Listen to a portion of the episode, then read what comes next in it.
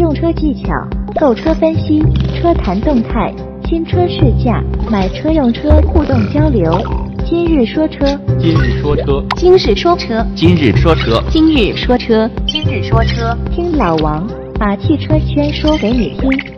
特斯拉汽车公司成立于二零零三年，总部设在美国加州的硅谷地带。财富五百强的一百二十七家美国上榜企业中，位于加州的就有十四家。约占百分之十一，这其中有石油巨头、电子巨头，比如说 Apple，还有 Google 的母公司 Alphabet，还有娱乐巨头呃迪士尼等等数不清的知名大企业，涵盖各行各业。尤其提到 IT 产业，一定会想到美国的硅谷。所以在这里诞生的特斯拉，注定跟其他的车企有着不同。在很多人看来啊，特斯拉用 IT 的理念来造车，它根本算不上是一家车企，更像是一家像苹果一样的科技公司。当然，在特斯拉诞生至今啊，有很多故事，老王今天就不去细讲这些故事了。有感兴趣的朋友可以自己在网上找一找，非常多。它发展壮大的这个过程啊，确实很奇妙。但到目前为止啊，谈到电动车，没人能避开特斯拉这个名称。它已经成为现如今电动车的一个标签儿。包括现在特斯拉还在围绕着呃跟电相关的各类产品，比如说商用家用的这种电池模组，还有太阳能瓦片建筑材料。让你可以把自己的房顶上的这种瓦片发的电充到自己的这个电池模组里边，在电价贵的时候用自己电池里边的电，然后电价更便宜的时候啊，我拿这个电池模组自己去储存电，或者是用瓦片的太阳能发的电收集到我的电池模组里边去，这都是特斯拉围绕电这个东西打造的一个生态圈。到目前为止啊，这个特斯拉给我的印象，反正感觉就不像。印象中的这种燃油车，尤其是内部的那个大屏，跟国内那些车企装的那个大屏完全不是一回事儿。你真是觉得大部分操控车的动作都需要这块屏去完成了。我有时在想，这块屏要是能再拿下来，再增加一些驾驶方面的设计，是不是就能通过这个平板电脑来开车了？或者要能给这个平板电脑再加个游戏手柄，或者是加个摇杆儿？是不是就能像小时候梦想中玩游戏机那样去开车了？总之一句话，开特斯拉的时候更像是在玩一个很高级的电子玩具。虽说特斯拉经历了不少的这种交通事故也好，或者是很多非议也好，但它让人类看到了真正自动驾驶的未来，或者老王看来应该叫智能驾驶的未来。因为在我看来啊，自动驾驶可以通过各种辅助设施来支持、来实现，比如说精准的这种电子地图、精准的路况监测、精准的互动装置。但智能驾驶应该是通过车自己感知到的东西，不管是雷达呀、摄像头呀、视频呀等等等等，通过这辆车自己探索到的信息，智能的去选择我应该怎么走。怎么顺利、怎么快捷的到达目的地，这才是人类希望得到的状态。甚至前面堵车了，啊，这堆车自己在那可以商量，谁先走谁后走，不用什么交通协管员去指挥了。到那会儿，车就是你一个代步的机器人我只要告诉你我想去哪儿，你自己去选择了，别的事儿我都不用管。虽然说特斯拉现在还远远达不到老王的这种要求啊，但不得不说，特斯拉还是给人类带来了更多的便利，并且特斯拉在造车的这个过程中，它的做法就明显是更像一个科技公司，不是像传统的车企了。它敢把多数最新的技术用到量产车上，用实际行动去检验科技的成熟度，而不像传统的车企，肯定都是。以保证品质、保证安全为最基础的前提。当然，这样来说有好有坏啊。坏的可能就是会存在很多风险，但好的一方面呢，就是给车这种东西快速发展带来了希望。毕竟汽车这种东西诞生很久了，变化越来越小，太需要创新，太需要突破了。特斯拉很贵啊，但特斯拉就像手机中的苹果。就像苹果刚出手机的时候，价格也很贵，很多人买了苹果的时候，并不知道你到底好不好用，到底是不是很流畅，也不知道支持的软件多不多，更不知道未来会不会发展到现在这样这么受欢迎。但买苹果的人就是冲着它的新奇、有特色、与众不同，甚至是就认为它贵，所以我才买它，就这样才能与众不同嘛。买特斯拉也一样，买特斯拉的价钱也能买到很多高档车了，但只有特斯拉才能买到其他车上都没有的这种科技感。特斯拉就差没学苹果在做一个广告，说世界上只有两种车，一个叫普通的车，一个叫特斯拉。而且买了特斯拉的人呀，还能享受到特斯拉的终身免费充电的服务。但前不久啊，特斯拉官方宣布了。未来超级充电站将会采用收费的运营方式了，呃，应该是在一七年的元月之后吧，一七年应该一月一号之后下订单的这个特斯拉车主，每年可以在这个超级充电站免费充电四百千瓦时，这是什么概念呢？其实就是四百度电，它其实只能把像呃 P 一百 D 这种车型充满四次，超出的部分特斯拉就会收取一定的费用了。四次其实等于没有一辆了嘛？但对于特斯拉现有的车主的话，包括你在一七年一月一日之前完成的订单，同时需要在四月一日之前完成交付的特斯拉车主，仍可以享受以前的这种免费使用的政策。其实这就意味着未来的特斯拉车主，应该说未来的特斯拉新车主，免费充电的时代就结束了。其实，在某种程度上说呀。付费使用这个超级充电桩应该是一一个必然。以北京为例啊，目前超级充电站就已经非常繁忙了。当未来这个 Model 3大量交车之后，甚至未来特斯拉低端车型普及之后，再或者说未来特斯拉能像苹果一样占有半壁江山之后，超级充电桩一定不够用。就算够用，特斯拉也没法控制这些充电成本呀。这不就不符合一个公司的合理服务范畴了吗？特斯拉在全球建立了六百九十八座超级充电站，四千三百一十一座超级充电桩。前期它是通过这些免费充电的模式来推广它的车，但让它普及零成本使用，确实就太难了。当然，咱们没法去排除未来特斯拉可能会针对某个限量版的车型，或者是某个特殊的车型。高端车型赠送这种免费充电的服务，或者是你可以交多少多少钱来购买未来终身的免费充电服务，但那些都是未来的销售策略。对于一个科技公司来说，我相信有这种可能的存在性，因为对于买特斯拉的人群，至少现在买特斯拉的车主很多都是追求时尚的人，或者是追求高科技的人。特斯拉有能力像苹果一样，经过几次更新换代，让某些老款车型不能再升级了，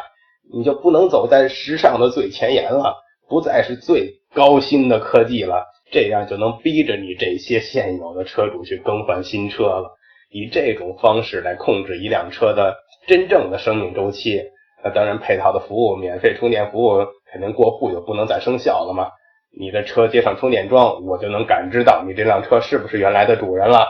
呃，有没有过过户？你的这些手续肯定都是要经过特斯拉认证的。如果以这种模式来卖车的话，那以后换车就不是，嗯，我觉得这个车型不好看了，我想换一个车。哦，我这个车排放达不到标准了，我要换车，等等。而是，哎呀，我这个车已经升级不到最新的系统了，我的车的，我车上的电脑不够快了。我车上装不了某些软件了，我的车不支持某一个自动驾驶的功能了，我要换车，像换手机一样了。再回想到特斯拉推出的这个电池模组、电池瓦片啊，如果你的车现在都能免费充电，它那个电池模组、太阳能瓦片卖给谁去啊？对不对？车只是特斯拉这个生态圈中的一小部分，对于特斯拉还远远不够。也许你会想，在中国，至少现在的中国，那些什么太阳能建筑材料呀、电池模组根本卖不出去，尤其是对于普通消费者这种民用的需求，可能根本就涉及不到它。但对于特斯拉来讲呀，整个生态才是最重要的。我甚至可以理解，现在的车对于特斯拉来讲，根本就只能算是让大家认识它的一个敲门砖，大招都在后面呢。甚至未来特斯拉的车都可有可无。老王在这儿说，特斯拉的车对于他来说可有可无，可对于另外一些企业就是羡慕的不得了了。嗯，不说传统车企啊，就说科技圈的苹果。十月份的时候呀，美国的汽车杂志新闻对外宣称，苹果公司的造车计划宣告失败。一四年的时候，苹果就成立了一个专门负责研究自动驾驶技术跟研发无人驾驶汽车的团队，并声称将于二零二零年推出无人驾驶汽车。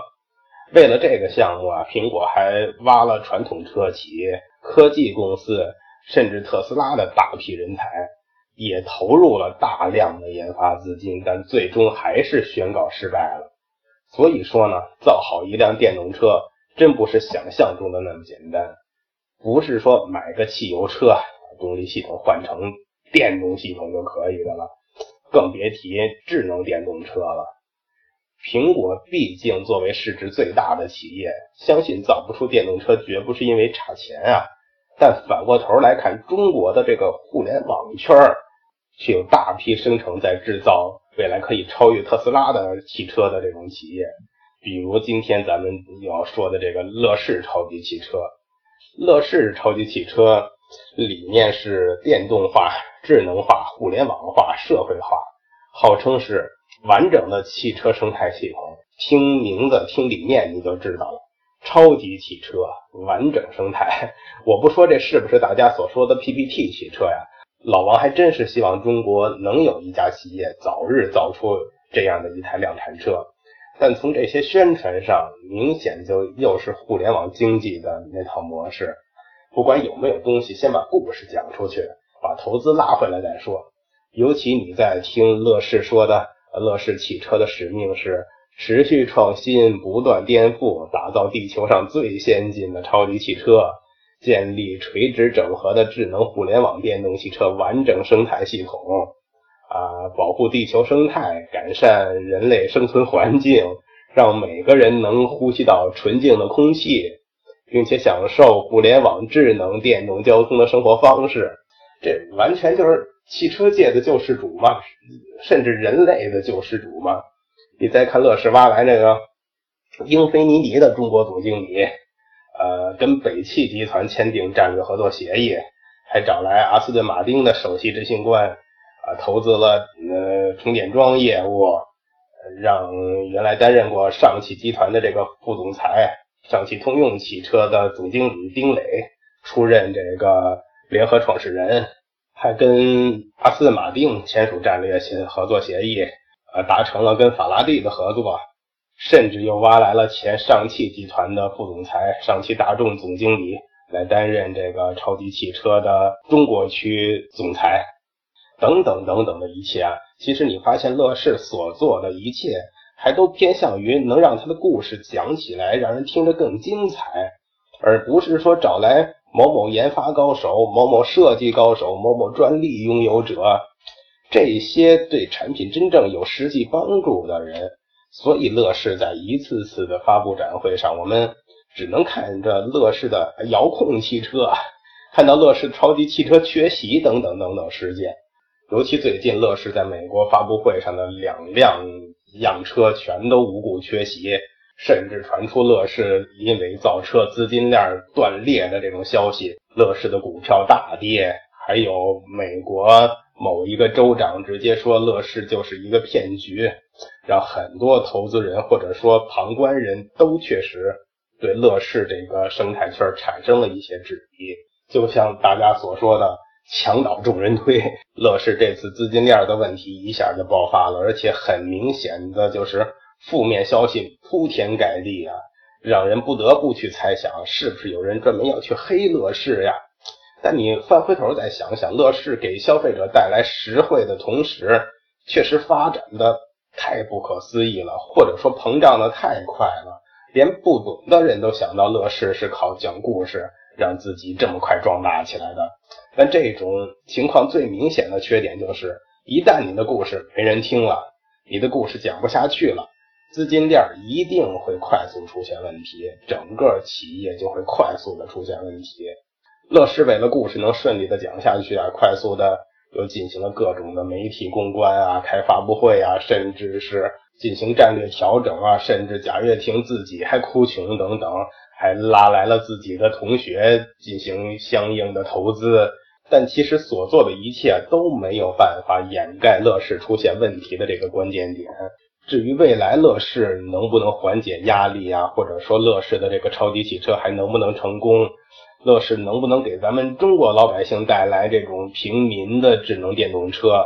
甚至可以充会员免费送电动车，这不是乐视的常规做法吗？都要看乐视怎么过这道坎了。但从老王心里来说还真是希望乐视能渡过难关的，希望中国的企业能变强，能出现一个中国的特斯拉、中国的苹果，至少这对中国的老百姓来说一定是有利的，对不对？都说苹果造不出电动车了，是不是造车真的这么难呢？又有一个年轻人的故事啊，让人对高科技这种事儿琢磨不定。美国有一个八九年出生的年轻人，叫乔治霍兹。被誉为苹果、特斯拉的最头疼的人，甚至是最可怕的对手。这个故事就得从零七年第一代 iPhone 面世说起了。当时苹果跟这个 ATT 签了五年的独家运营协议，也就是咱们所说的锁网，就是所有的这个 iPhone 只能在 ATT 的网络下使用。你买了 iPhone，在别的运营商那儿用不了。比如说，如果是中国移动锁网的手机，那你换成联通的号、换成电信的号都用不了，就是这个意思。这在当时啊，全世界许多团队跟黑客都在日以继夜的尝试破解 iPhone，但都一无所获。霍兹呢，在基带处理器上焊了条线，扰乱了这个外接信号，又给这台破解机写了个程序，仅仅花了五百个小时啊，就让 iPhone 在任何的运营商的网络下都能使用了。他第一个破解了这个号称世界上最安全的手机，呃，也对乔布斯就是啪啪打脸啊！而且霍兹还拍下了整个破解的视频，放了网上，所以就名声大噪，被誉为敢跟乔布斯叫板的一个小子。这还不算完，在二零一零年的时候呀，霍兹宣布破解了号称坚不可摧的索尼 PS 三。这款游戏机面世三年啊，从来没有被破解过，而且他只花了五个星期，用了五百行代码，并且又非常厚道的把这个破解教程又发到网上了，直接导致索尼勃然大怒，以侵犯版权及电脑诈骗的罪名把霍兹告上了法庭。法院最后判决呀，说霍兹你不得再对索尼的产品进行任何的破解跟传播破解信息。最作死的是什么呢？索尼有权获得越狱视频观看者跟下载者的 IP 地址，这一下就惹怒了所有的这个网友啊，其中就包括全球最大的黑客组织 Anonymous。这个黑客组织也很牛，他们曾经黑过美国的 FBI，跟很多国家的政府网站。而且全身而退，没留下一丝痕迹啊！所以这个组织呀，很快就黑掉了索尼跟 PlayStation 的这个官网。随后，索尼一亿多的用户个人资料全部被盗，各项服务被迫关闭一个月，直接造成了一点七亿美元的损失。就连关联的品牌，什么任天堂呀、世嘉呀，都没能幸免。而且这还不算完，Anonymous 还在网上发布了索尼高管的私人电话号码、家庭住址等等等等这些私人信息，组织抗议者对索尼的工作人员进行骚扰。最终，索尼被迫跟霍兹达成和解，啊，索尼放弃对这个霍兹的一切起诉。当然，霍兹也认可不再涉足索尼产品的这些破解之类的。黑客事件之后呀，霍兹选择了隐退。嗯，他表示不再发表任何破解信息了，改邪归正了，只是偶尔参加一些安全大赛，发布一点小的工具，顺便赚点零花钱。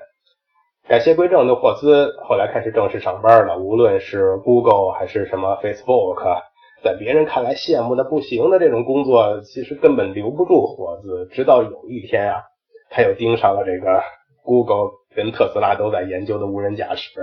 特斯拉的总裁马斯克知道这哥们儿要来无人驾驶领域插一脚的时候呀，就立刻给他开了份合同，邀请他来特斯拉工作，并答应他提供超级优厚的待遇。